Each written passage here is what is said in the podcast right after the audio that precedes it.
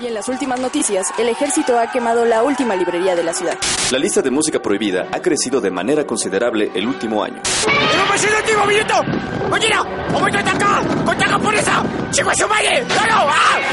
¡Seguimos informando para Freak News! Transmitiendo desde la capital del imperio, Freak Noob News, lo último que queda.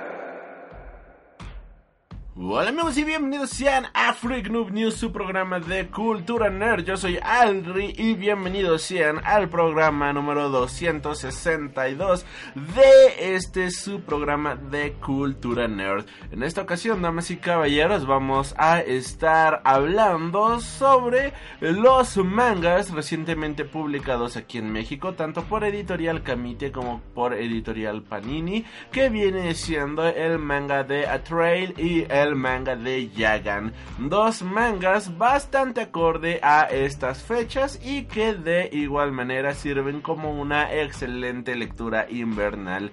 Por otro lado, viene bastante cargada la sección de Freak Cinema, en donde en esta ocasión vamos a estar hablando sobre las películas de Los Locos Adams Zombieland y obviamente Terminator Dark Fate. Y de igual manera vamos a tener las noticias más relevantes de la semana en cuestión de cultura geek. Y por último los invito a visitarnos en todas nuestras redes sociales. Nos encuentras como Freak Noob News a través de Facebook, Tumblr, Twitter, Instagram y YouTube. Y de igual manera nos encuentras en Spotify, iTunes, iBox, Mixcloud, Google Podcast y demás retransmisoras. Y hablando de retransmisoras, recuerda escucharnos todos los lunes a las 8 de la noche, hora de la Ciudad de México. Y de igual manera puedes escucharnos con retransmisión los martes a las 12 del mediodía hora de la Ciudad de México a través de Front Row Radio. Esta retransmisora que ha llegado a varios lugares, pues nos encuentras también con ellos. Ya para cerrar con los anuncios parroquiales de esta semana, los invito a visitar nuestra tienda online en donde puedes encontrar mercancía oficial de tus bandas, superhéroes y películas favoritas a excelentes precios. Nos encuentras como Freak Noob News en Facebook, ahí viene la pestaña de tienda y puedes checar todo el catálogo que tenemos para ti y regularmente hay descuentos bastante atractivos de por sí los precios ya son excelentes. Ahora con descuento, damas y caballeros, creo que esto es una verdadera ganga. Ahora sí, sin más, comenzamos con el programa de esta semana. Freak Cinema, tu sección favorita del mundo del cine. Obi-Wan never told you what happened to your father. He told me enough. He told me you killed. No. I am your father.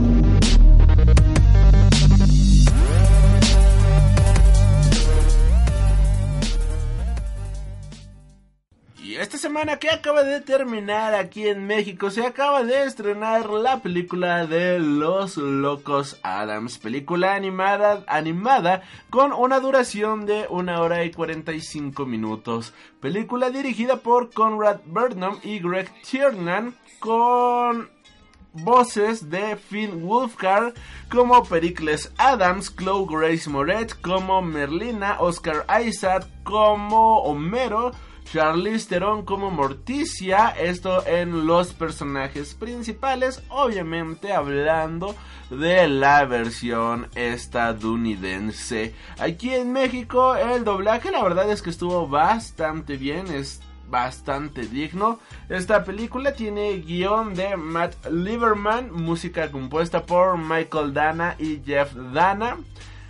Y bueno, en esta ocasión nos van a presentar una película basada en los cómics de la familia Adams creados por Charles Adams. La película, como bien mencionamos, ha sido estrenada recientemente aquí en México, pero fue estrenada el 11 de octubre en Estados Unidos. Hablando un poco de la producción, tenemos que luego de adquirir los derechos de los cómics de The Adams Family, el film empezó la producción originalmente en Universal Pictures e Illumination Entertainment como una película animada en stop motion dirigida por Tim Burton y dirigida por Chris Melendrandi. sin embargo, en 2013 se anunció que Metro Goldwyn Mayer produciría y animaría la película con Pamela Petler escribiendo el guion. En octubre de 2017 se anunció que la película sería dirigida y producida ahora por Conor Burnham. Gail Berman y Alex Schwartz producirían la película y Matt Lieberman haría revisiones al guion.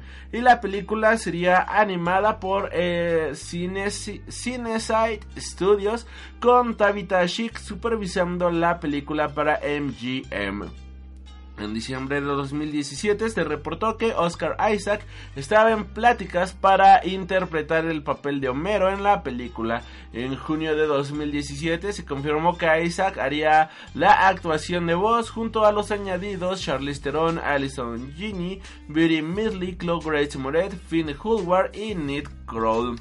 La película fue estrenada por United Artists el 11 de octubre de 2019. Antes estaba programada para estrenarse el 4 de octubre de este año en Estados Unidos y aquí a México pues acaba de llegar recientemente tomando en cuenta las fechas de Halloween y Día de Muertos. Esta película nos va a contar la historia de Merlina. Si eh, son bastantes seguidores de la familia Adams, se recordarán que Merlina viene siendo un personaje el cual tiene muchísima importancia en esta familia, tanto en el musical, tanto en los cómics como en la serie, viene siendo un personaje que siempre pone en jaque a la familia, un personaje completamente oscuro, un personaje completamente diferente y esto hace que la personalidad que tiene sea algo especial para esta familia a lo largo de su historia.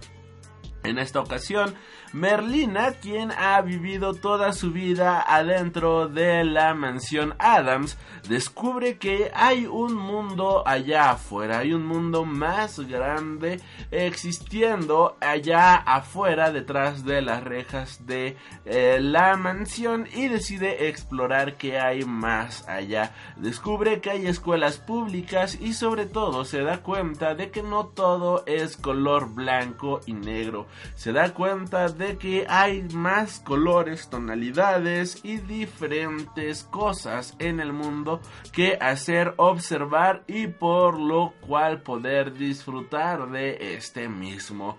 Y no solamente las tradiciones arraigadas que existen en la familia Adams. Así que Merlina decide entrar a la escuela en donde conoce a una pequeña, una compañerita vaya que es hija de una señora que se dedica a las a los bienes raíces. La cosa aquí es que esta señora es la antítesis por naturaleza, vaya, de lo que significa ser un Adams. Esta señora viene siendo completamente feliz, alegre, todo color de rosas, todo siempre colorido, todo siempre alegre, obviamente la antítesis de los Adams. Por otro lado, Pericles, el buen Peri, pues está tratando de llevar este la tradición Adams que se le ha impuesto, su padre le ha enseñado cómo hacer un ritual de iniciación para demostrar que puedes proteger a la familia. Eh, Pericles pues no puede con este ritual debido a que se ocupan espadas y cosas bastante victorianas, mientras que él quien siga la serie sabrá que es un gran fanático de los explosivos, sabrá que es un gran fanático de crear explosiones, por lo cual pues simplemente le cuesta muchísimo trabajo tener este apoyo, vaya, de crear crear este ritual. Así que aquí tenemos dos cuestiones que presentan de muy buena manera en la película. Por un lado, Merlina se da cuenta de que no todo es color gris y que hay un mundo más grande allá afuera por descubrir que lo que existe en esta mansión. Y por otro lado, tenemos a Pericles, quien se encuentra hostigado por las tradiciones familiares de los Adams y que él no encaja en estas tradiciones que lo ahogan, tradiciones de antaño que simplemente están ahogando su verdadera manera de ser. Y el tercer punto tenemos a la amiga de Merlina, la amiga que hace en la escuela, con su madre que todo el tiempo la está obligando a vestir de rosa, a ser feliz y demostrar siempre una falsa sonrisa a donde quiera que vayas. Esta es una película que habla al respecto de la inclusión, la libertad y sobre todo habla sobre el libertinaje y cómo las tradiciones y las creencias de nuestros antecesores, de nuestros padres o de las personas que nos rodean, pues pueden llegar a afectar de muy pero muy mala manera las decisiones de las generaciones más jóvenes.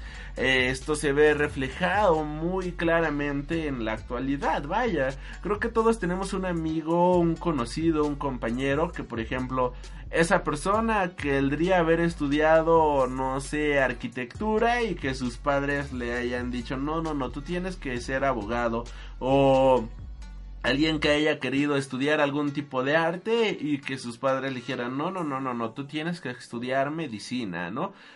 Cosas por el estilo se repiten siempre, siempre, siempre. Las imposiciones siempre se repiten todo lo que tiene que ver con la aceptación social y todo lo que está bien visto sin siquiera pensar en lo que quiere o lo que realmente está disfrutando la otra persona y esto es algo que pintan de buena manera. De hecho, el intro, en los primeros minutos, vemos como los Adams son casados. Y entonces esta Morticia le dice a Homero, Homero, quiero un día dejar de escapar, quiero solamente un día ser libre, poder vivir, poder este poder estar en un lugar que en donde podamos ser nosotros mismos sin necesidad de escapar, sin necesidad de estar huyendo.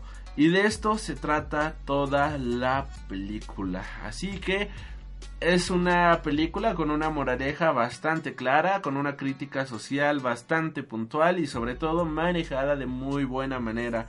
El humor en esta película es bastante esencial, ya que tiene un humor bastante agrio, bastante ácido, pero que termina funcionando a la perfección con esta cinta. Es una película que tiene este tipo de humor oscuro que es muy característico de los Adams, pero que a todo el mundo le puede agradar por completo.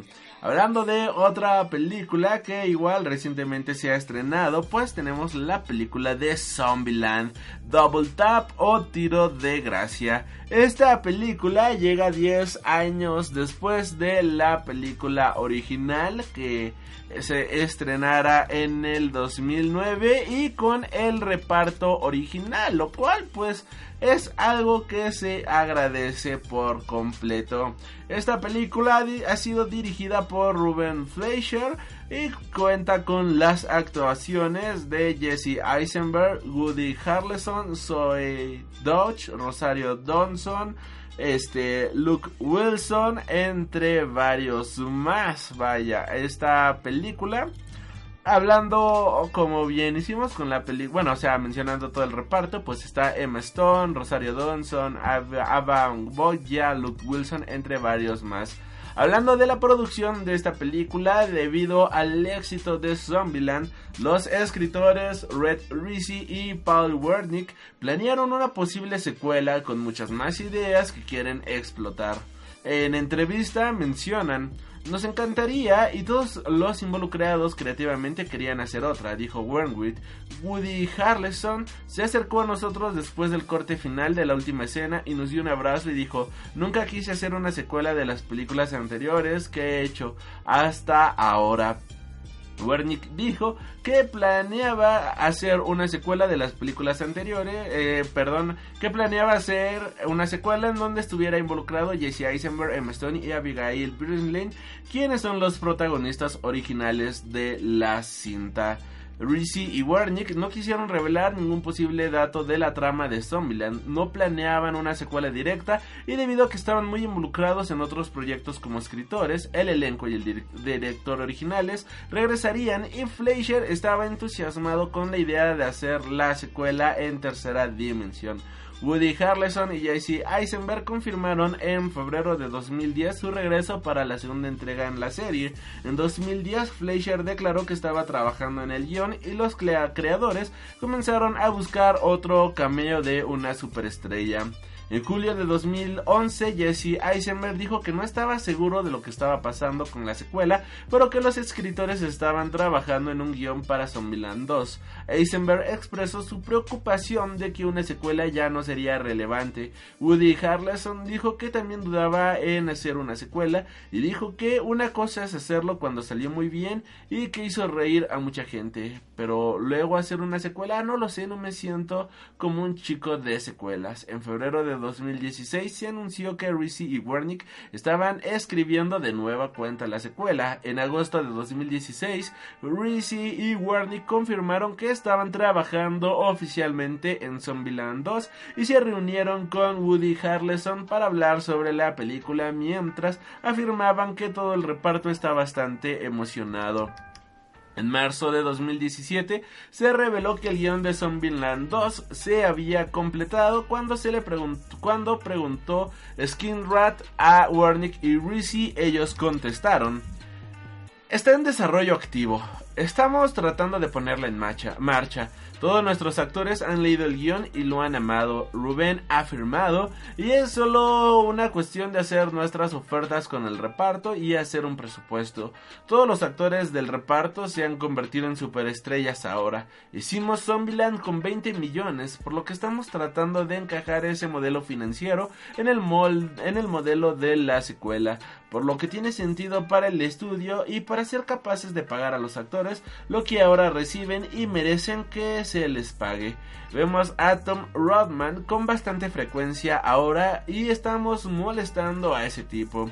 Él está como por favor basta de charla de Zombieland, lo estamos molestando de esa forma en que molestamos a Fox en Deadpool, a Fox con Deadpool. No lo vamos a dejar ahí, realmente queremos ver Zombieland 2.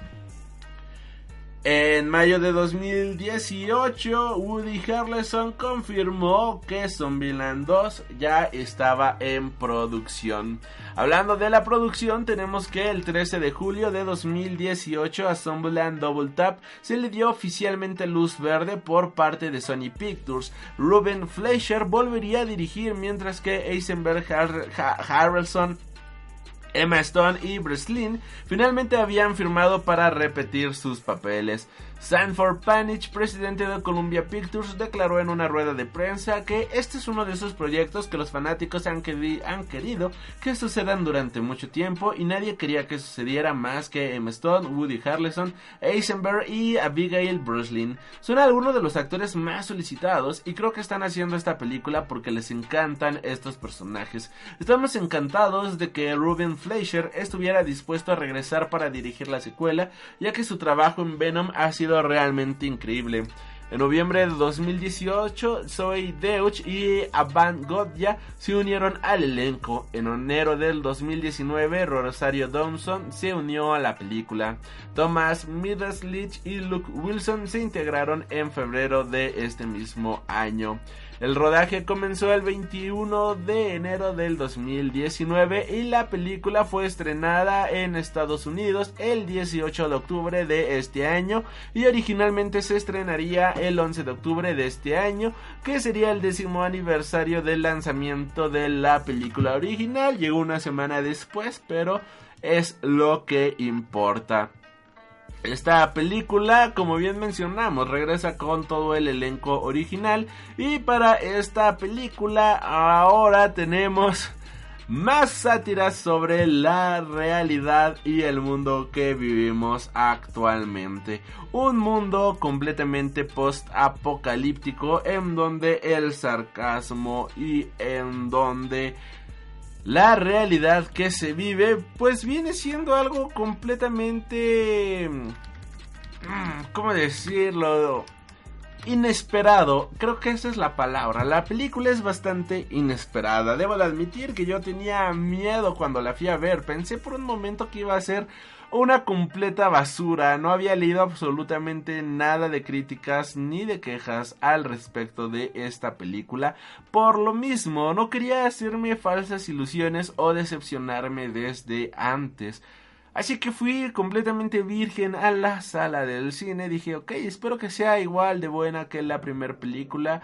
Y terminó siendo igual de buena que la primera película. La película es completamente disfrutable, es completamente amena. Y lo que es mejor de todo, mantiene este nivel de frescura y original que tanto destacaba en la primer cinta. Es una película con un gran amor hacia los personajes, hacia la historia y el mundo que han construido está también solidificado y está también creado que no rompen ninguna de las reglas que han creado para esta realidad, mostrándonos un mundo en donde humanos y zombies pueden existir de la manera más barbárica, sanguinaria y sarcástica posible. El humor que mantiene esta película viene siendo bastante agrio, bastante ácido y en algunos momentos tan negro y tan desagradable que no sabes si reírte o sentirte incómodo. Y esto es algo que logra bastante bien Woody Harrelson en su personaje, ya que él sabe cómo ser un maldito redneck, sabe cómo ser un vaquero cazador de zombies, amante de Elvis Presley. Y es imposible no enamorarte de él. Cada uno de los actores sabes que está disfrutando por completo cada una de sus actuaciones. Está disfrutando cada uno de sus diálogos. Cada uno de los actores está disfrutando por completo a sus personajes se ve reflejado de la mejor manera en la pantalla grande. La manera en la cual cada uno de los actores se desenvuelve en pantalla grande es increíble. Es como ver a un grupo de amigos charlar durante dos horas que dura esta película. Es una película que, como bien mencionamos, bueno, como bien menciono, también tiene demasiado de burla hacia la actualidad, tiene demasiado de humor bastante negro y sátira sobre la realidad en la que vivimos. Hace 10 años no existía Uber, hace 10 años no existía la tecnología que tenemos actualmente, por lo cual se pueden dar la libertad de imaginar todas las situaciones en las cuales este mundo se puede desarrollar y poderse burlar de él felizmente. Hace 10 años se estaba estrenando la primera temporada de The Walking Dead, por lo cual pues la serie todavía no era relevante o posiblemente en el mundo en el cual existe Zombieland ni siquiera llegó a estrenarse esta producción de The Walking Dead, por lo cual tienen toda la libertad de burlarse del el concepto de esta serie, hablando también de los cómics creados por Robert Kirkman sobre The Walking Dead. Es una obra bastante inteligente, bastante bien llevada y con muchísimo amor y sobre todo que no defrauda en lo más mínimo. Si les gustó la primera película de Zombieland, creo que esta película les va a caer como anillo al dedo. Es una excelente película, es una excelente obra cinematográfica y creo que todo mundo va a poder disfrutar de esta cinta, les guste o no el género de zombies. Eso sí, es una película para mayores de 16, 15 años, tiene escenas algo explícitas, por lo cual pues no es recomendable llevar a sus niños a esta película, al menos si la van a ver en el cine. Y ya para cerrar con los estrenos de esta semana, tenemos Terminator Dark Fate o Terminator Destino Oscuro. Esta película viene siendo ah, una película de ciencia ficción y acción dirigida por Tim Miller y escrita por Bill Ray, David S. Goyer, Justin Rhodes y Josh Friedman, estrenada este año. Damas y caballeros, ya sé por qué esta película fracasó. David S. Goyer, maldita sea, es uno de los peores escritores de la industria y está en esta película, así que está la respuesta. La historia fue concebida por Tim Miller, James Cameron y David Ellison, con los últimos dos también ejerciendo como productores. Es la sexta y última entrega de la franquicia del mismo título y sirve como una secuela directa de Terminator 2, El juicio final, provocando así que las películas subsecuentes ocurran en líneas de tiempo paralelas.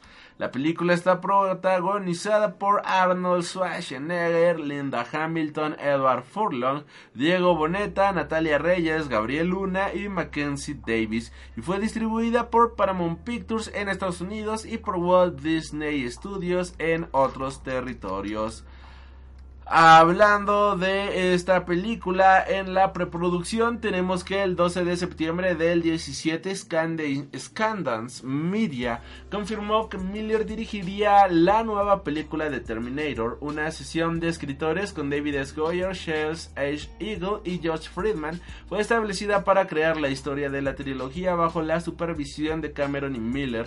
La producción buscaba que el buscaba para el reparto una mujer de 18 a 20 años, que sería la nueva protagonista de la historia. El 8 de marzo del 18 se anunció que Mackenzie David se había unido al reparto de esta película.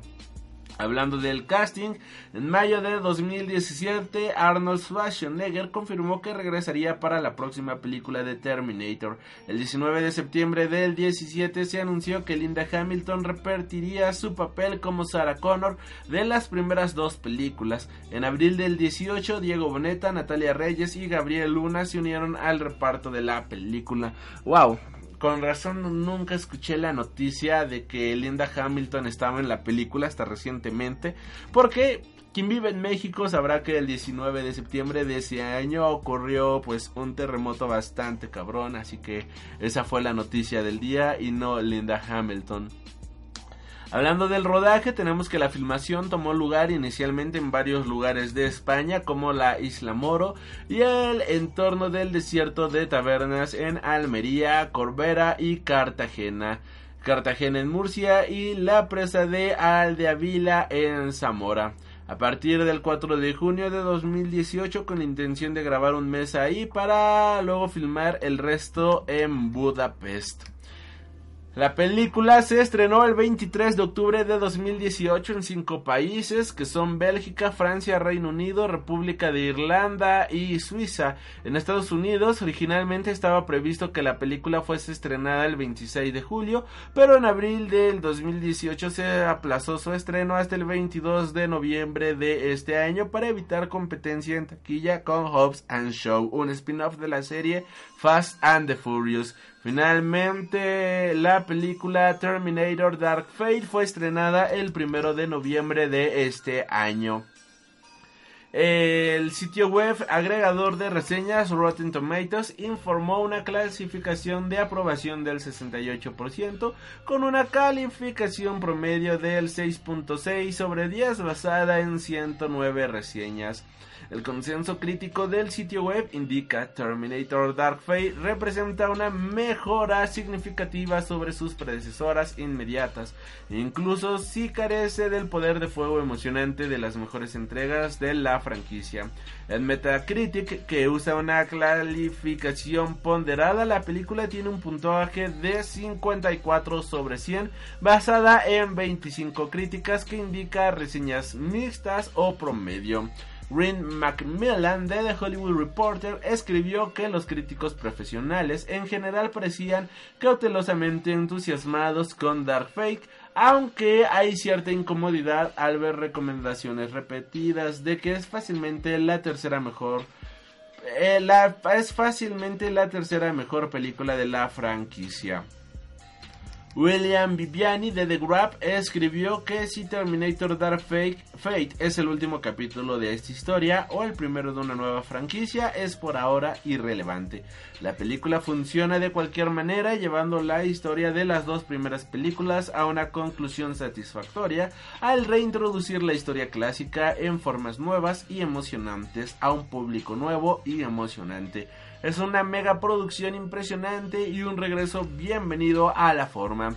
Owen Glenburn de Variety llamó a la película la primer secuela habitual de Terminator desde Terminator 2 y escribió que Terminator Dark Fate es una película diseñada para impresionarte con su escala y efectos visuales, pero también hay una película que regresa de manera buena y gratificante al clasicismo del género thriller de bajo perfil y empaquetado de manera inteligente que le dio su impulso al Terminator original. Algunos fanáticos expresaron su, su decepción por la decisión de matar al personaje de John Connor. Yo incluido. Y bueno, esta película, como bien mencionan todos, viene siendo una secuela directa de Terminator 2, por lo cual todas las demás películas se pueden ir al sacrosanto carajito. Esta película tristemente falla en muchísimas cuestiones y lo peor de todo es que se traiciona a sí misma con lo que significaba la franquicia de Terminator. Terminator fue una franquicia la cual nos presentó a Sarah Connor, una mujer valiente, capaz, una mujer feroz, un ícono a seguir y sobre todo una mujer sensible, una mujer con sentimientos, una madre que se preocupaba por proteger a su hijo a toda costa. En conclusión, una mujer bastante fuerte en todo el sentido de la palabra. Pero en esta ocasión tenemos simplemente que Sarah Connor ha sido reducida a una mujer que se dedica a matar Terminators y a emborracharse hasta quedarse dormida. Es una mujer que si bien sabe cómo patear traseros, tristemente ha perdido todo el encanto y toda la epicosidad que tenía en las películas originales. Por otro lado, tenemos que John Connor al final del día fue asesinado por un Terminator. O sea, al final del día lo mataron. ¿Y para qué? O sea, entonces... Ah, ¿Por qué? O sea, de verdad, ¿por qué? ¿Por qué? ¿Por qué? ¿Por qué terminan? ¿Por qué tanto rollo si vas a matar a tu elegido, si vas a matar a tu salvador? En los primeros 5 segundos de la película, en los primeros 5 minutos de la película. O sea, es completamente ridículo, es completamente extraño que esto ocurra, tomando en cuenta que él era el Salvador, ¿no? De hecho, todavía Genesis, esta película de Terminator Genesis, hablaba al respecto de este personaje. Y aquí dijeron, ¿sabe qué? Mandémoslo al carajo. Es este. No importa ahorita en este momento. Lo único que importa es este presentar nuevos personajes para tratar de avivar la franquicia. ¿Y cómo vamos a buscar a estos personajes? Bueno, pues ¿Qué está de moda ahora? Está de moda la inclusión. Oh, qué bien. Entonces, ¿por qué diablos no ponemos a una latina y que el villano también sea un latino? Y dices, ok, no está mal. La verdad es que no está nada mal, pero por lo menos que sean interesantes. Por lo menos que hagan que sus personajes resulten ser entrañables para la audiencia. Y en lo que digo que esta película se traiciona a sí misma viene siendo el hecho de que la película, las películas, mejor dicho, originales de Terminator, presentaba personajes cabrones, persona personajes con los cuales te impactaba el verlos, te impactaba el verlos ahí en este en pantalla grande, ¿no? Veías al Terminator y era un villano cabrón, ¿no? Los tanto Arnold Schwarzenegger como el villano de la segunda, incluso como la loca desquiciada de la tercera, eran villanos que te daban miedo, te daban ñañaras y eran bastante, bastante cabrones, ¿no? Aquí en esta ocasión pues dejan de lado todo eso para únicamente presentarnos personajes sin ningún contexto, sin ningún contenido, sin ningún nada. Y esto es triste, es bastante triste. Por lo que estoy diciendo, vaya, por lo que les menciono, o sea, eran personajes cabrones lo que antes había y ahora tenemos cascarones vacíos que solamente sirven para rellenar un estereotipo actual, un estereotipo contemporáneo que dentro de 5 años va a ser la cosa más genérica del mundo y que todo el mundo se habrá olvidado de esta película, así como todo el mundo se olvidó de Genesis de hace ya 4 años. Hablando de esto, tenemos que el villano es la persona común. El villano es un hombre común y corriente que no impone en lo más mínimo, que no tiene absolutamente ningún rasgo que te haga que te haga sentirte identificado con él. Solamente es el villano genérico, el villano de pacotilla en turno. Y eso de nueva cuenta viene siendo lamentable para la calidad que habíamos tenido anteriormente, para la calidad esperada, para la calidad este de los villanos a, lo largo de la historia del cine, este viene siendo un villano mediocre que le queda bastante, bastante grande el nombre de Terminator. Recordemos villanos chingones en la historia del cine. Tenemos, por mencionar ejemplos recientes, a Immortal Joe, tenemos a Thanos, tenemos este, ¿qué otro villano chingón hubo actualmente? Bueno, villanos icónicos como Darth Vader, como Sauron, personajes con una maldad que tú los ves y te quieres cagar en los pantalones, personajes que imponen, personajes que sabes que cuando aparecen en escena la cosa se va a poner muy pero muy fea. ¿Y qué ocurre con esta película? Ocurre que nos ponen al oficinista en turno como villano. Y el oficinista en turno lo único que sabe hacer es comer de los toppers de sus compañeros y esperar la quincena y el fin de semana para tomar cerveza y ver el partido de fútbol. Eso es lo que representa este villano, el hombre común, la persona común. Y si la referencia aquí era de que el verdadero villano de la sociedad es el hombre común, oh mira qué profundo, qué, qué intenso, wow, pues entonces lo estás haciendo de una manera bastante mala, bastante mediocre y bastante lamentable. Porque sí, el hombre, el hombre común es cruel, es triste, ¿no?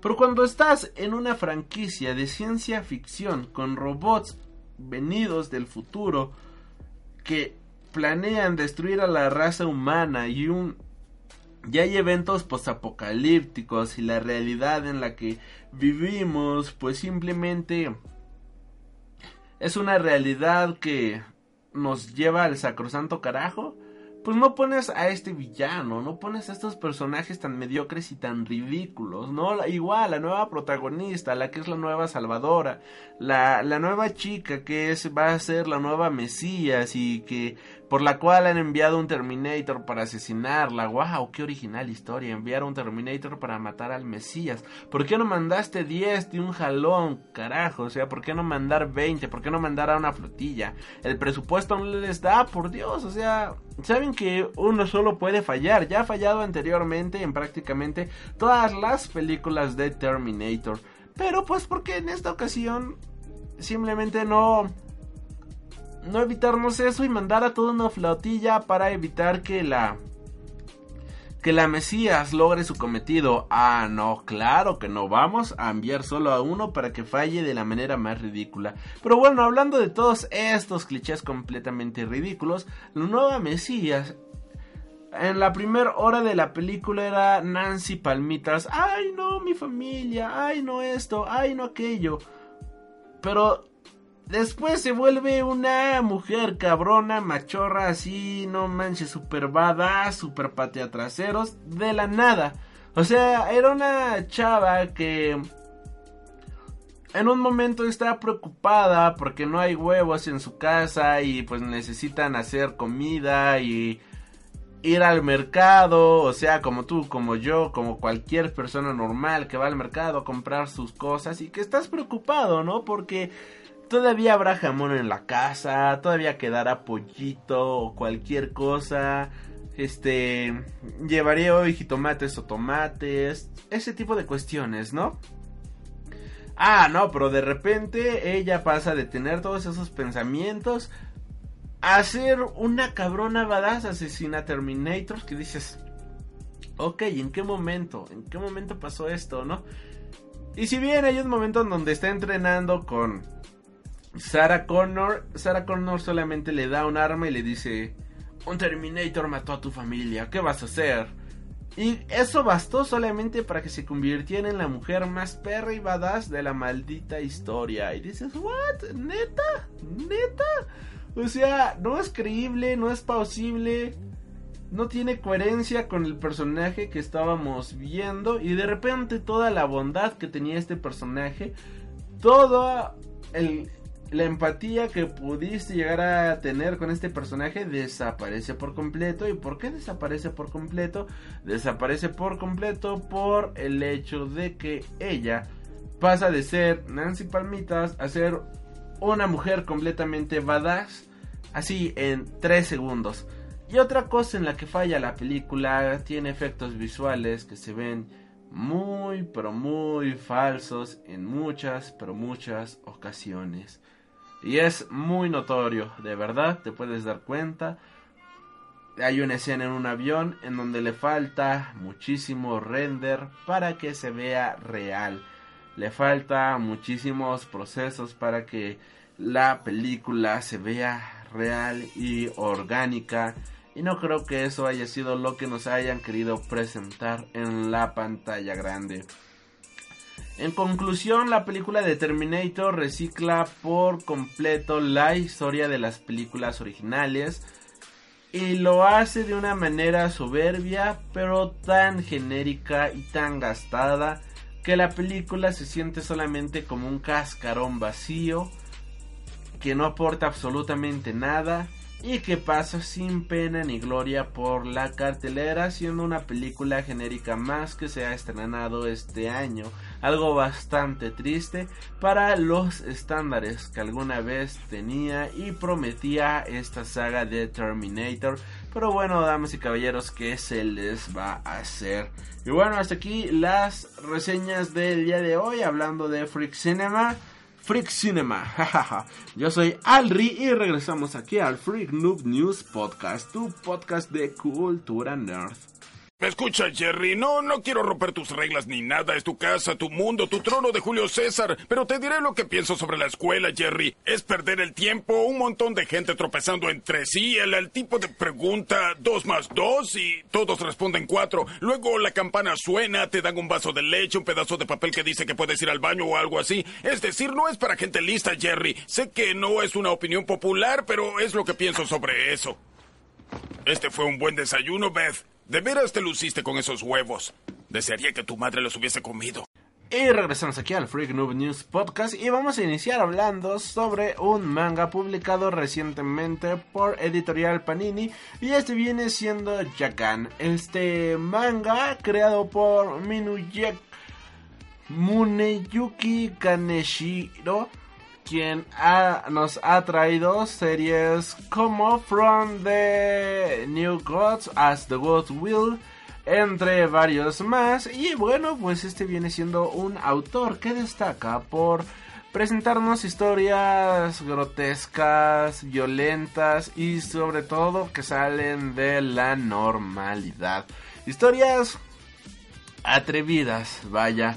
Esta viene siendo una historia que entra en el género seinen y fantástico y aquí en México es publicado por Editorial Panini. Actualmente en Japón llevan publicados 8 volúmenes y continúa en publicación.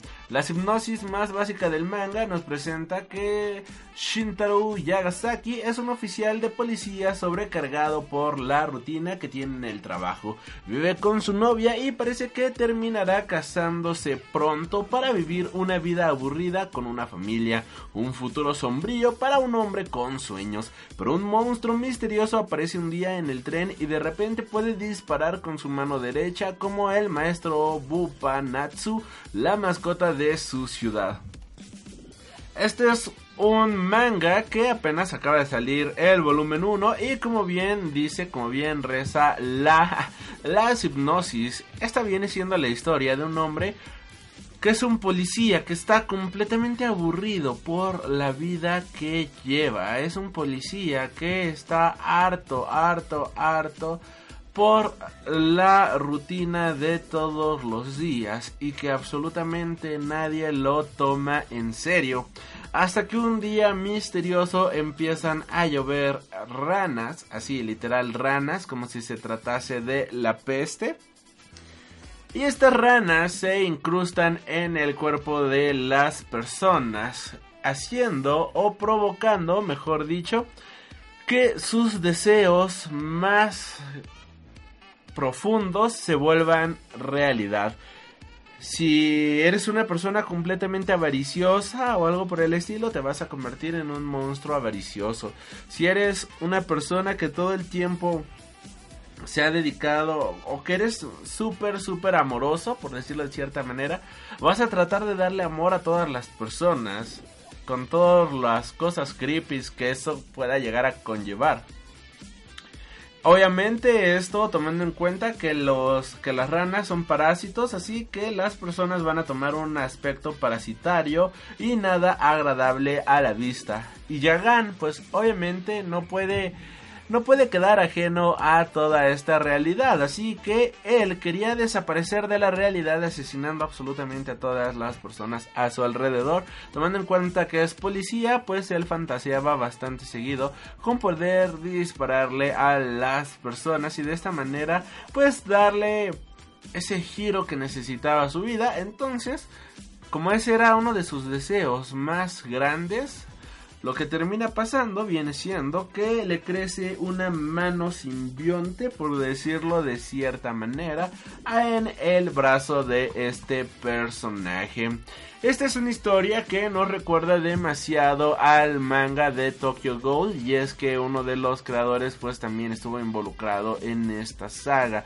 Eh, toma muchísimo al respecto de esta mitología fantástica que ya nos presentaron en Tokyo Ghoul con estas secuencias de acción bastante violentas, bastante sangrientas y que al mismo tiempo resultan verse bastante atractivas juveniles. Son historias que si bien puede llegar a verse violento, creo yo que en el caso de Yagan pues no es una historia que se vea más grotesco que lo que veríamos en un cómic de Venom. Pero aquí al tener que la historia es en blanco y negro y que el arte está muy detallado, pues sí se puede llegar a ver bastante creepy en muchas situaciones. Pero una vez que empiezas a observar el arte y si has leído dos o tres cómics de Venom, te vas a dar cuenta de que tienen muchísimas similitudes estos simbiontes con bueno, más bien estos parásitos con el personaje de Venom, por lo cual pues esto también, si te gusta Venom y los seres que pueden cambiar de forma y este tipo de cuestiones, este podría ser un manga que, que te podría agradar. Conforme Yagan Yagasaki pues viene encontrándose con este nuevo mundo, aparece un búho y este búho le dice, oye, ¿qué crees? Que ha caído una peste alrededor del mundo, vaya, y pues tú has sido el elegido para poder salvarnos absolutamente a todos, ¿no? O sea, tú eres la persona que eh, va a poder aliviar, vaya, este... Este, ¿cómo decirlo? A aliviar esta... Ay, se me fue la palabra. Esta peste y lo que tú tienes en tu mano es un arma capaz de eliminar a los a estos parásitos. Y yo me encargo de comérmelos y yo te voy a dar unas pequeñas popos que son eh, huesos triturados que tú necesitas para evitar que la infección se expanda por todo tu cuerpo. Así que vamos a hacer equipo nosotros dos juntos la historia es bastante entretenida, bien, contiene muchísima acción y sobre todo es bastante grotesca desde cierto punto de vista, lo cual que queda bastante bien para esta época de Halloween. Creo que es una compra muy buena y la calidad de Panini pues ya es calidad completamente asegurada.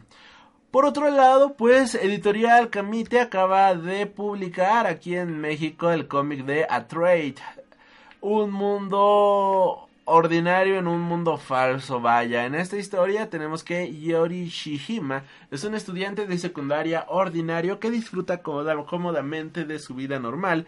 Él cuenta con un buen amigo desde pequeño, con un montón de amigos en los que puede confiar y una buena y hermosa madre. Además, sus notas son buenas y tiene un plan de futuro sólido. Sin embargo, un día unos seres trascendentes llamados Atrail aparecen en la Tierra y la vida cotidiana de Yori se desmorona a medida de que aprende sobre los secretos del otro mundo y el significado de su propia existencia. Esta historia nos va a presentar, como bien mencionamos, a Yori, que viene siendo un chico completamente ordinario, lo mismo que Yagan, y es por eso que quería juntar estos mangas en el mismo programa. En Yagan tenemos una persona que está harto de la rutina, está asqueado de poder o de tener que vivir lo mismo una y otra y otra vez. Por otro lado, en Atrail tenemos una persona que ama su rutina, una persona que trata de continuar su vida ordinaria, pase lo que pase, suceda lo que suceda. Él ama la cotidianidad y odia que las cosas tomen un rumbo nuevo y explosivo. Pero en esta ocasión, la vida lo va a llevar a una situación en la cual él se va a dar cuenta de que no es una persona normal, que no viene siendo una persona que, ¿cómo decirlo? Humana como absolutamente todos nosotros. Sin entrar en spoilers, sin entrar en grandes spoilers, pues lo que tenemos aquí es que él de nuevo cuenta es una especie de elegido. El mundo en el que él ha vivido, el mundo en el que él existe, pues es un mundo construido, es una falsedad completa. Él toda su vida, toda su existencia ha estado en un mundo que simplemente no es real y no es lo que él algún día podría llegar a imaginar y esto rompe con absolutamente toda su realidad todos sus estereotipos y se da cuenta de que vive en una realidad prefabricada. Vive en un mundo como lo que vimos en esta película de Jim Carrey, en donde todo está completamente construido, que todos son actores, que eh, se involucran en su vida. Pues lo mismo ocurre en este cómic, bueno, lo mismo ocurre en este manga. Le han fabricado una vida falsa, le han fabricado familiares y amigos que son actores solamente para que él pueda tratar de vivir en esta realidad. Está bastante interesante. Híjole, es que me gustaría hablar un poquito más, pero hablar un poquito más de esta historia sería hablar de spoilers y los spoilers pues en esta serie Creo que sí está bastante interesante el plot twist que manejan. Creo que sí está bastante bueno el plot twist que tiene este, este, este manga. Por lo cual vale muchísimo, muchísimo la pena poder leerlo, poder echarle un vistazo. Es una muy buena recomendación, igual como lectura. Tiene un costo de 110 pesos y aquí de, de igual manera. Si ustedes aman la rutina y todo este tipo de cuestiones, creo que este manga les va a caer como anillo al dedo. Y si ustedes odian la rutina y otro tipo de cuestiones, el cómic de Yagan les va a caer como anillo al dedo. Son dos mangas que valen mucho la pena leer. Y estas son las recomendaciones comiqueriles de la semana y regresamos para hablar sobre las noticias más importantes de esta semana. Yo soy Alri y regresamos al Freak Noob News Podcast, tu podcast de cultura nerd. ¿Qué estás haciendo, girl? Nada. Nada o algo. ¡Ay, no soporto más! Es muy inteligente para mí. Kim planea una fiesta sorpresa para usted después de la escuela. Traerá a muchos amigos porque lo quiere. ¡Lo quiere muchísimo! Y yo haré el pastel. Y regresamos aquí al Freak Noob News Podcast, su podcast de cultura nerd, damas y caballeros. Y bueno, comenzamos con las noticias de la semana. Y comenzamos con el lado Marvelita de la Fuerza, que ahora increíblemente, pues no hubo tanto por este lado. Y finalmente han dado luz verde a Ant-Man 3 y ya tiene director. Peyton Reed estará de regreso como director para la tercera entrega de la cinta para Marvel Studios. Esta película todavía no tiene fecha de estreno, pero se espera que llegue en algún momento del el 2022. Y de igual manera esperamos que esta película sea protagonizada de igual manera por Paul Rudd. Por otro lado, se ha revelado que Marvel Studios seguirá estrenando tres o cuatro películas anualmente.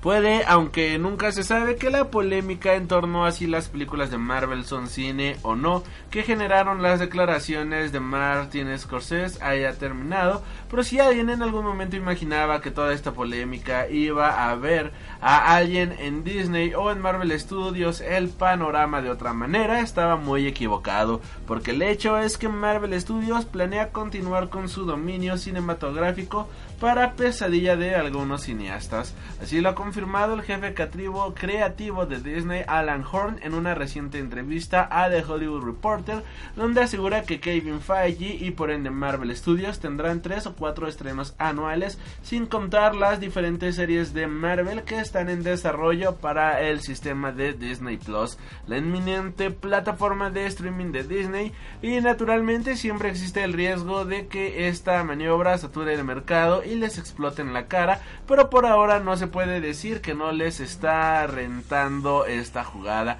con auténticas millonadas recaudadas en taquilla y merchandising.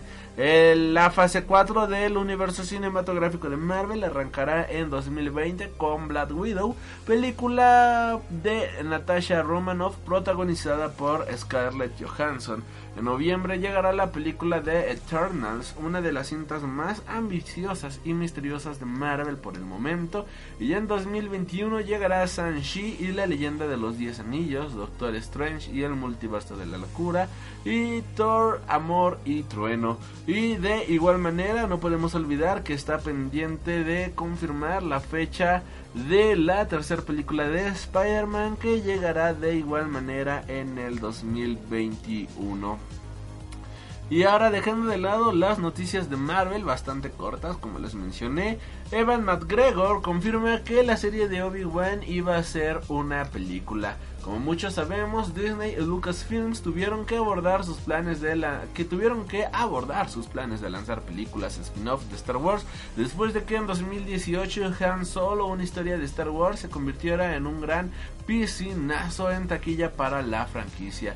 Desde entonces, los esfuerzos grandes de Lucasfilms han derivado hacia series como The Mandalorian, con la que esperan cautivar a los fans a través de Disney Plus, el servicio de streaming de Disney que llegará en un par de semanas en Estados Unidos. Esta semana, Evan McGregor está concediendo numerosas entrevistas debido al estreno de Doctor Sleep, la secuela de El Resplandor que llega la próxima semana a cines aquí en México. La cinta, la prensa, perdón, le está preguntando sobre su nueva participación en la franquicia de Star Wars a través de la serie de Obi-Wan Kenobi, algo de lo que el actor no había podido hablar durante años a causa del secretismo de Lucasfilms. En una entrevista con comingsoon.net, McGregor ha confirmado que en efecto la idea original era que la serie de Obi-Wan hubiese sido una película. De hecho, Evan McGregor se muestra aliviado por el hecho de poder contar la historia de Obi-Wan Kenobi durante varias horas en lugar de ceñirse a la relativamente escasa duración de un filme.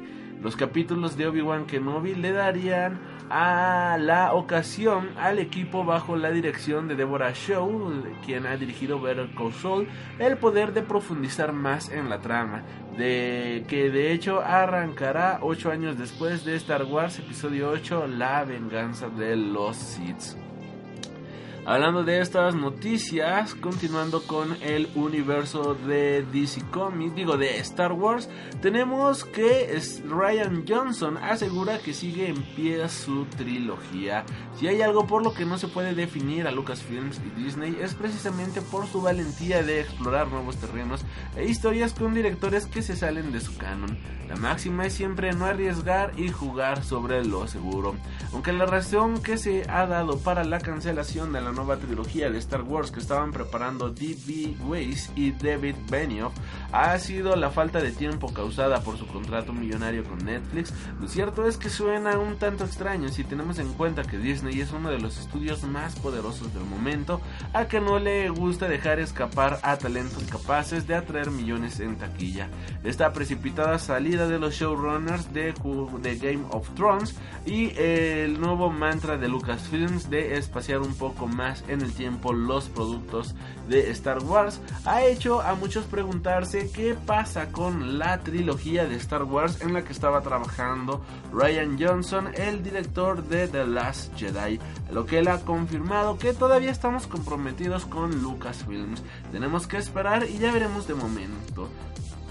Y ya veremos, de momento no tenemos ninguna novedad, pero sí, sigue adelante, confirmaba el director en un encuentro con Deadline, con motivo del estreno de su película Puñales por la Espada, una historia a lo Agatha Christie en la actualidad en lo que en la que dice haberle ayudado mucho los multitudinarios ataques a través de Twitter de los fans descontentos con The Last Jedi.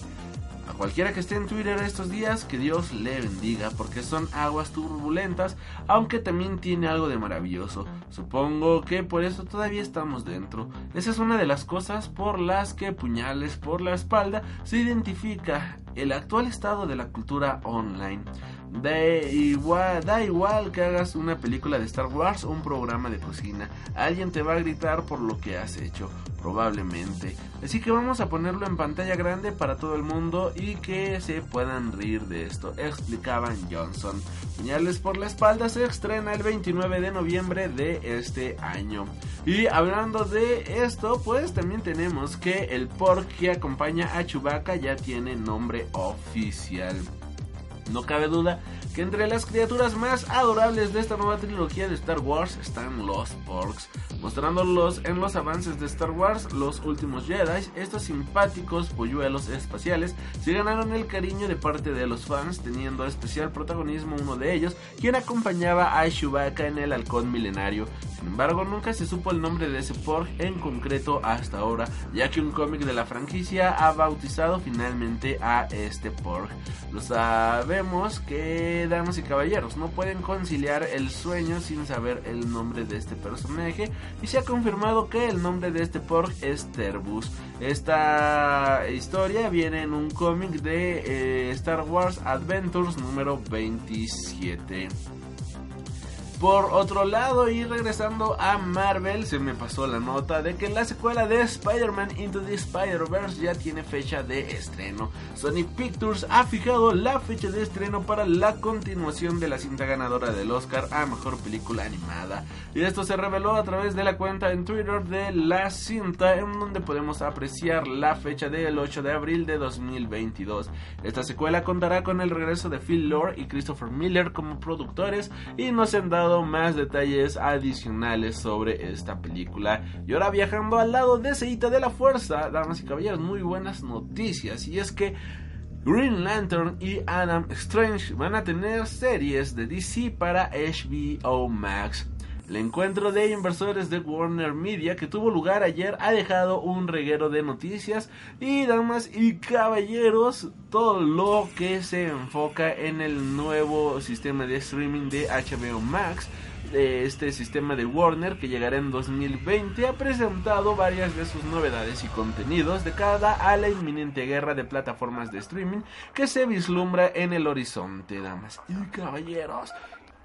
HBO Max ha fichado a Greg Berlanti, uno de los responsables del éxito de series de DC que se emiten para CW, pertenecientes al Arrowverse, para trabajar en dos nuevas series de DC que se emitirán en exclusiva en HBO Max. La primera es una serie largamente reclamada por muchos fans de DC y es la serie de Linterna Verde que tratará de reivindicar al personaje tras el planchado que su tras tras tras, tras el planchazo que supuso la película que según se estrenaría y la que se realizó en 2011. La otra serie se titulará Strange Adventures y se centrará en el personaje de Adam Strange, un arqueólogo convertido en héroe que ya hizo una aparición televisiva en la serie de sci-fi Krypton. Además, Berlanti ha confirmado que todas las temporadas de la serie de DC que se emiten en DCW saltarán al catálogo de HBO Max, una vez que cada temporada termine de emitirse en DCW, ampliando cada vez más la oferta televisiva de la nueva plataforma de streaming y confirmando su apuesta por los superhéroes de DC como punta de lanza. Damas y caballeros, estas son series que realmente me llaman muchísimo la atención. Hace un par de programas hablábamos sobre que eh, la película de Ad Astra era como ver una historia de Adam Strange y ahora finalmente vamos a tener historias de Adam Strange por lo menos en la pantalla chica por otro lado, tenemos que Jeffrey Wright interpretará al comisario Gordon en la película de Matt Reeves. Esto había sido un rumor a voces, pero finalmente se ha confirmado esta semana. La película se va a estrenar el 25 de junio del 2021. Por otro lado, The CW trabaja en una serie de Superman and Lois. Esta serie expandiría el Arrowverse con una serie protagonizada por obviamente Superman y Lois. Esto ya se había visto anteriormente en los 90 y esperemos que tenga el éxito suficiente para poder ver las aventuras de esta pareja amorosa que a todo mundo nos encanta y sobre todo que esto sea el inicio de los Super Sons en la pantalla chica. Y hablando de series, tenemos que Pennyworth renueva para su segunda temporada. Epix ha dado luz verde a una segunda temporada de 10 episodios de la serie precuela de Batman protagoniza, programada perdón, para 2020. Pennyworth logró, Pennyworth logró lo inesperado, una renovación para su segunda temporada. El anuncio fue confirmado por Epix al sitio Variety la serie es un estilo precuela de Batman, la cual se centra en un joven Alfred Pennyworth, quien eventualmente se volverá el mayordomo de los Wayne y para ser la mano derecha de Batman. Michael Wright, presidente de Epix, afirmó que Pennyworth ha sido todo un éxito para la cadena, ya que el show no solo captó a la crítica, sino también a los fans, y es actualmente la serie original más vista del canal, lo cual duplicó la audiencia de su predecesor. Continuando con las noticias, HBO Max tendrá en exclusiva las películas de DC desde su lanzamiento. Ante la inminente contienda entre las diferentes plataformas de streaming que está por llegar, HBO Max se ha puesto las pilas con una impresionante presentación ante la llegada del nuevo servicio de streaming Warner Media el próximo 20 de marzo del 2020. Warner ya prepara numerosos contenidos para su nueva plataforma desde series originales hasta acuerdos de los más tentadores con empresas como Crunchyroll para afianzarse en el campo del anime, pero no podemos obviar una de las firmas más importantes que controla Warner. Y esa firma es obviamente DC y todo su universo cinematográfico, o mejor dicho, universo extendido de DC. El director de contenido de HBO, Kevin Reilly, anunció durante la junta de inversores de Warner Media que HBO Max dispondrá en su catálogo en exclusiva de todas las películas de DC las películas de DC bien es cierto que suelen ofrecer tanto luz como oscuridad a la hora de ser acogidas por el público, mientras que cintas como Joker, Aquaman o Shazam han sido bien recibidas, otras como El Escuadrón Suicida son dignas del cajón del olvido. Además, HBO Max no se limita a las películas modernas de DC, ya que va a tener las películas clásicas de Batman y Superman, por lo cual podremos, podremos disfrutar de películas como Batman de Tim Burton o el Super De Christopher Reeves. Dentro de la plataforma de HBO Max también tiene planes para contenidos de DC en formato serie con la ayuda de las mentes tras el Arrowverse de, DC, de, CW Red Berlanti. Espero que también estén las películas de Supergirl, las de Swamp Thing, este, Jonah Hex y todas las películas, de verdad, todas las películas de DC. Por otro lado, tenemos una anécdota bastante interesante de Gary Goldman con Joaquín Phoenix en el rodaje de la película de El Joker. Esto va a contener spoilers de la película por si todavía no la has visto. La película de The Joker, protagonizada por Joaquín Phoenix y dirigida por Todd Phillips, se ha convertido en una de las películas del año y en una de las más viralizadas desde antes incluso de su estreno a principios de octubre. La interpretación de Arthur Fleck de Joaquín Phoenix está dando mucho de qué hablar, generalmente para bien, así como todas las anécdotas del rodaje como el nerviosismo del actor que hacía complicado el proceso del maquillaje. La última anécdota nos llega desde Collider, donde el cómico Gary Goldman ha hecho unas declaraciones muy curiosas. Goldman aparece en una de las escenas del club de la comedia Pogo, donde al igual que en la vida real interpreta a un cómico en escena. El cómico declaró que resultó de lo más irritante la situación vivida en el set. Había muchos extras a los que habían dicho que tenían que reírse y ver que estaban pasándolo bien pero cuando llegaban las risas, una muy, una muy irritante desentonaba y llegaba a destiempo, declaró el cómico. Finalmente acabé dirigiéndome a Todd Phillips para que corrigiera a ese hombre, a lo que me respondió que era Joaquín Phoenix y que estaba interpretando su papel. No me puedo creer que pasé 6 horas mosqueando con aquello y no reconociera a Joaquín Phoenix, concluía Gary Goldman. Yo en esa parte, evidentemente a pocos les debería de extrañar una risa exagerada como la de Phoenix en una película que se titula Joker. Sea como sea, ya ha conseguido Joker ya ha conseguido convertirse en la película clasificación R más taquillera de la historia y se espera que esta semana rebase los mil millones de dólares quitando de lado las anécdotas, qué buena anécdota, tenemos que Warner Media finalmente ha anunciado eh, la fecha de lanzamiento y los costos que tendrá HBO Max.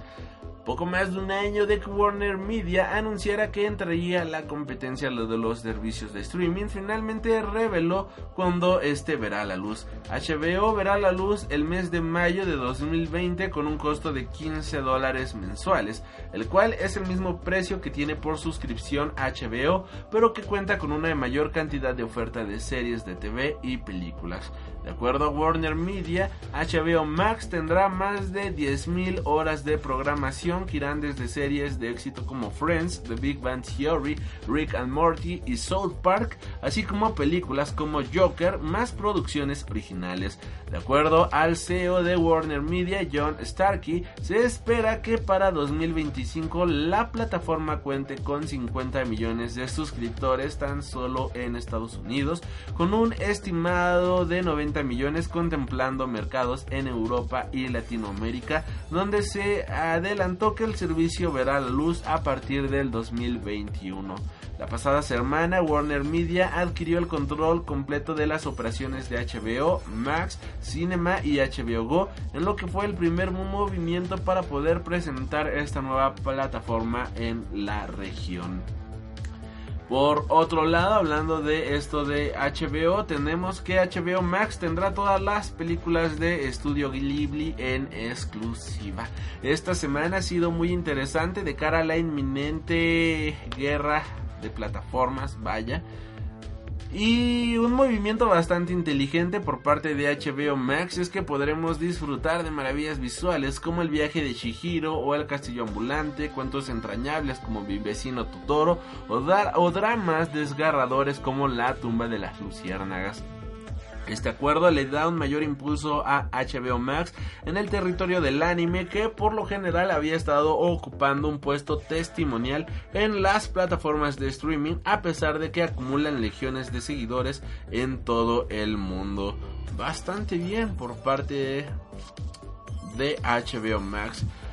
Y ahora yéndonos al lado de los videojuegos, tenemos que Death Stranding a unos días de su lanzamiento recibe grandes ovaciones por parte de George Miller y Conan O'Brien, quienes están enamorados ante lo nuevo de Hideo Kojima. Queda poco más de una semana para que Death Stranding esté al alcance de los usuarios de PlayStation 4 y ojo que Hideo Kojima aún se guarda que en la manga otra sorpresa extra antes del lanzamiento que desvelará eh, próximamente. Y damas y caballeros, eh, Miller ha mencionado que lo que están creando pues simplemente es algo brutal. Por otro lado, Conan O'Brien lleva unos años deleitándonos con su particular visión de los lanzamientos más importantes para consola, pero en esta ocasión no se limita a soltar chascarrillos con el mando en las manos. Además de intentar robarle al pobre Hideo su mando de Ultraman, logró convencerle, convencerle para que le incluyese en Dead Stranding. Tras someterse a una sesión de captura facial, el sistema que utiliza Kojima Production es sencillamente alucinante. El cómico pudo verse dentro del juego convertido en un holograma más ante, el que conversa Sam Normal Reedus. Y ojo que la cosa no quedó en un simple cameo. En un tweet de la cuenta oficial de Kojima podemos ver cómo O'Brien le ofrece a Sam un traje de nutria con gorro a juego que le permitirá nadar en los ríos más fácilmente, aunque de una manera un tanto particular. Esta, este, este videojuego llegará a las tiendas el próximo 8 de noviembre para PlayStation 4. Así que si tienes Play, creo que va a ser un pecado no jugar este juego. Y hablando de videojuegos, tenemos de... Ah, bueno, igual, las primeras notas de... Dead Stranding, perdón, se me fue la onda. Tenemos que Push Squire le da 100 sobre 100. Dead Stranding cumple en todos los frentes un completo y fascinante conjunto de mecánicas que te permiten hacer entregas de la manera que quieras, mientras que las características sociales permiten que el juego siga vivo una vez que bajas el mando. Dead Stranding no eleva el listón de ningún género en particular, crea uno completamente nuevo. GameSpot le da 90 sobre 100. Dead Stranding es un juego difícil de absorber, hay muchos hilos entrelazados en su trama y los nombres tontos y los momentos cursis y la exposición pesada crean un mensaje muy simple. Es un juego que requiere paciencia, compasión y amor. XGN le da 85 sobre 100 y menciona, Si bien no es para todos, Death Stranding sigue siendo una experiencia impresionante gracias a un hermoso mundo lleno de personajes increíbles. El juego carece de cierta variedad en algunos aspectos, pero tiene una historia tan increíble que solo querrá seguir jugando. Videogamer menciona, Death Stranding está lleno de cosas que deben verse verse una aventura de ciencia ficción de un desarrollador como ningún otro. Su escritura y el casting parecen exagerados, pero su dirección y sus estrellas brillan con fuerza. Game Informer menciona, el verdadero problema es que la jugabilidad de Dead Stranding es realmente tan simple como parece ser. Los elementos a su alrededor, la historia o el combate no son lo suficientemente satisfactorios como para que los jugadores inviertan. Por otro lado, BG247 menciona, si logras resistir serás recompensado con destellos de brillantes, solo que esos destellos están tan enterrados y tan profundamente como la historia entre el diálogo interminable. Así que ya saben, esta historia, esta eh, película, vaya, hecha videojuego, tiene críticas que van desde lo mega positivo hasta lo mega negativo. Continuando con el mundo de los videojuegos, tenemos que protestantes pro Hong Kong inunda la BlizzCon. Los protestantes repartieron playeras con personajes de la franquicia Overwatch Blizzard. La BlizzCon ha sido tradicionalmente un evento que suele darle la bienvenida a los, fans de Blizzard Entertainment de todo el mundo para celebrar algunas de sus franquicias más importantes como World of Warcraft y Overwatch, además de revelar detalles sobre nuevos lanzamientos.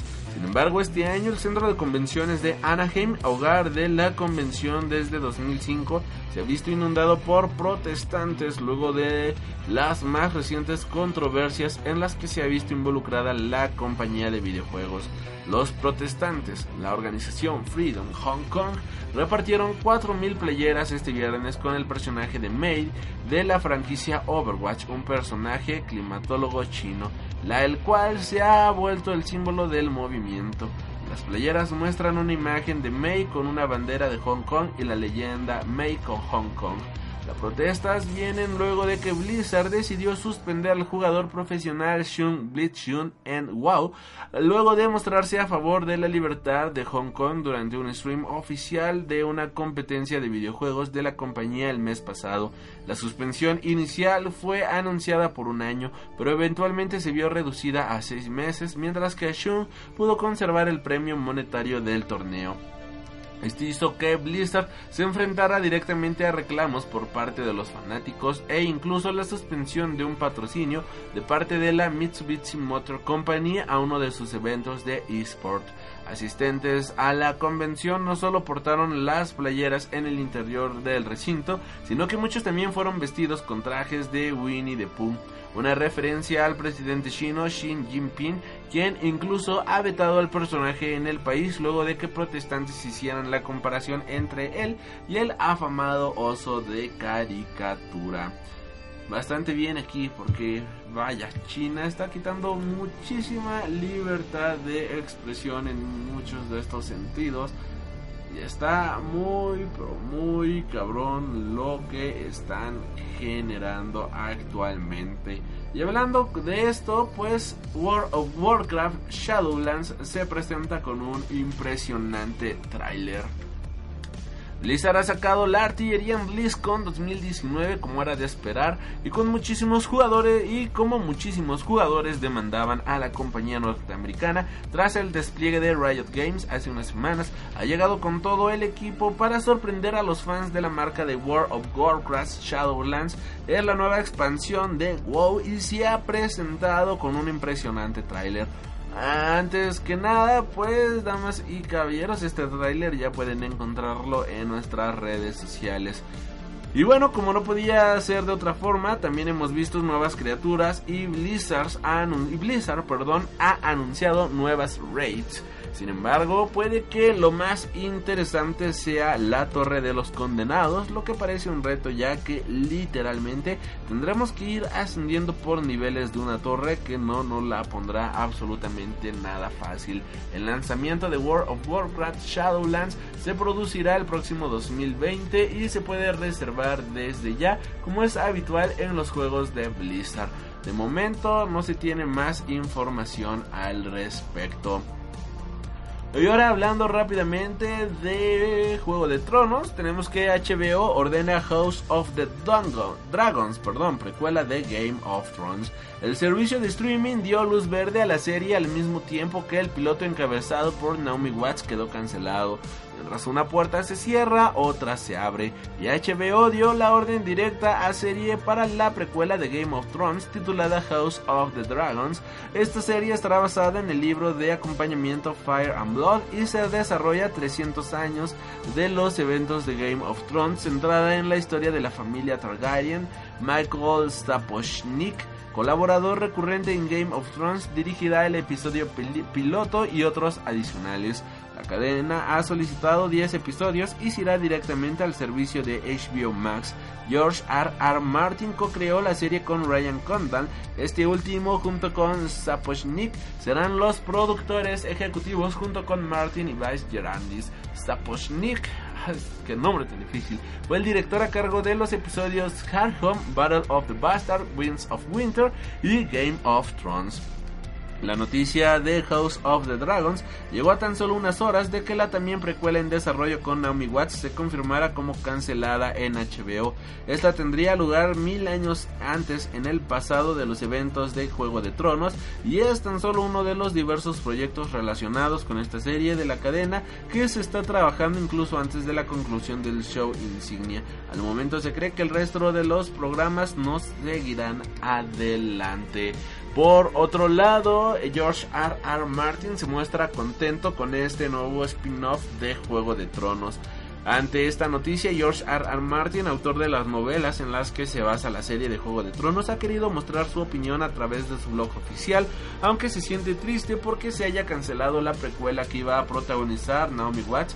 También ha mostrado su entusiasmo ante el spin-off House of the Dragon, pues fue uno de los primeros proyectos que propuso el autor tras Juego de Tronos. Jane Goldman es una excelente guionista y disfruté de una lluvia de ideas con ella. No sé por qué HBO decidió no ir con la serie en este caso, pero no creo que tenga que ver con House of the Dragon, comentaba George R. R. Martin en su blog. Esto nunca fue un problema si la televisión tiene espacio suficiente para múltiples series de CSI y Chicago, Bueno, Poniente y esos son mucho más grandes, con miles de años de historias y suficientes cuentos, leyendas y personajes para una decena de espectáculos. Es desgarrador ver cómo es trabajar durante años en un piloto, derramar tu sudor, sangre y lágrimas y dejarlo en nada.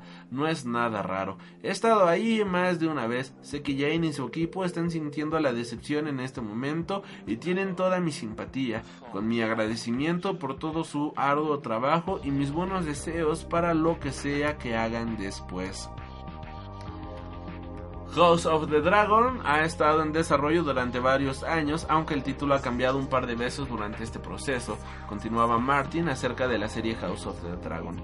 En realidad fue el primer concepto que le ofrecía HBO cuando comenzamos a hablar sobre un programa sucesor allá en, por el verano del 2016.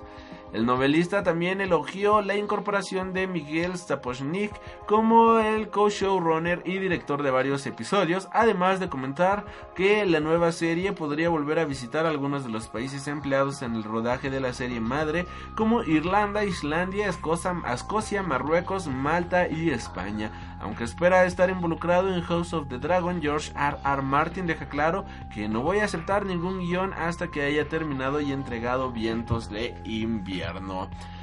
Por otro lado, pues damas y caballeros, dejando de lado la saga de Juego de Tronos, tenemos que Stranger Things temporada 4 eh, abre audiciones para cuatro nuevos personajes. Este verano, la temporada 3 de Stranger Things nos devolvió al pueblo, nos devolvió al pueblo de Hawkins en Indiana, donde las cosas más extrañas, inimaginables volverían a suceder una vez más, mientras nos regalaban un nuevo viaje al corazón de los años 80 una de las épocas más queridas por los fans de la cultura pop, a pesar de repetir demasiado las mecánicas y argumentos de la serie, la temporada 3 de Stranger Things volvió a ser un éxito para Netflix y la serie de los hermanos Doffer rompió los ratios de audiencia. Con la temporada 4 de Stranger Things iniciando su rodaje, los productores han iniciado el proceso de casting para fichar a cuatro nuevos actores masculinos para la serie. Tres de estos nuevos personajes serán adolescentes, un metalero, un deportista y un personaje que se ha comparado con el CM Pen en aquel excitante curso. El cuarto personaje, un adulto por sus características que se le asocia con lo que se podría ver en, una en la prisión rusa que se pudo ver en el final de la temporada 3 de la serie de los hermanos Doffer.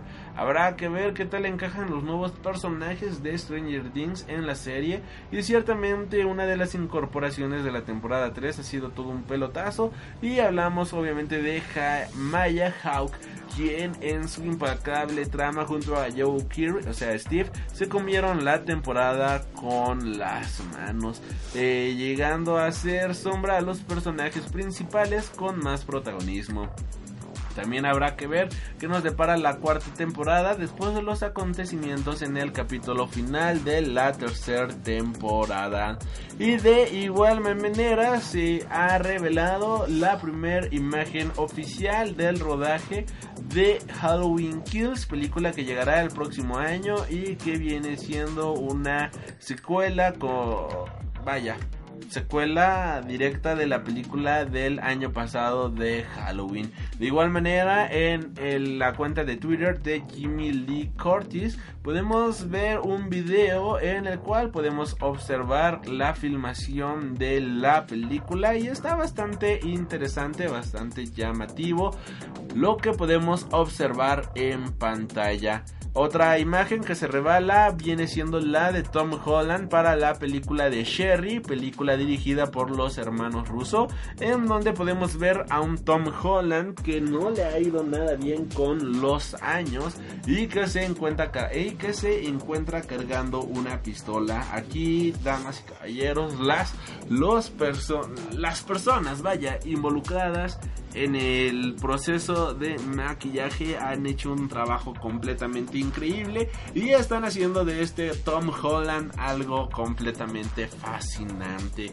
Y hablando de cosas no tan fascinantes y tomando el tema de la película de Terminator, viene siendo que la actriz Linda Hamilton pues ha mencionado en una entrevista que ella no está como para regresar en una película como Sarah Connor.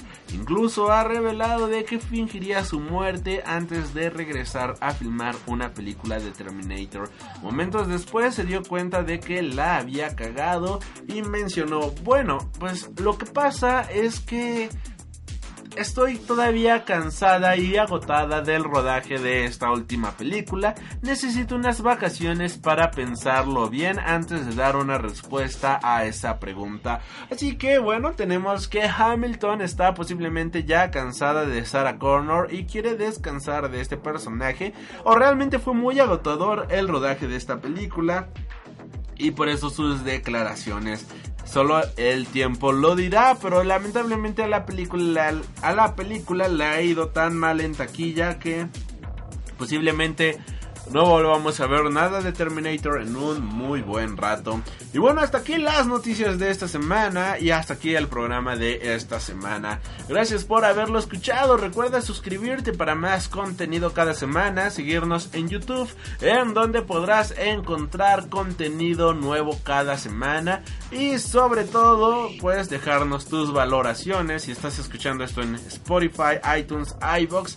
Déjanos tus comentarios, tus valoraciones, síguenos en nuestras redes sociales y no te olvides de visitar nuestra tienda en línea. Nos encuentras como Freak Noob News en Facebook. Te vas a la pestaña de tienda y podrás encontrar mercancía 100% oficial de tus bandas, películas y superhéroes favoritos. Yo soy Alri y nos estaremos reencontrando. Hasta la próxima. Has tenido el honor de escuchar Freak Noob News, tu programa de cultura geek.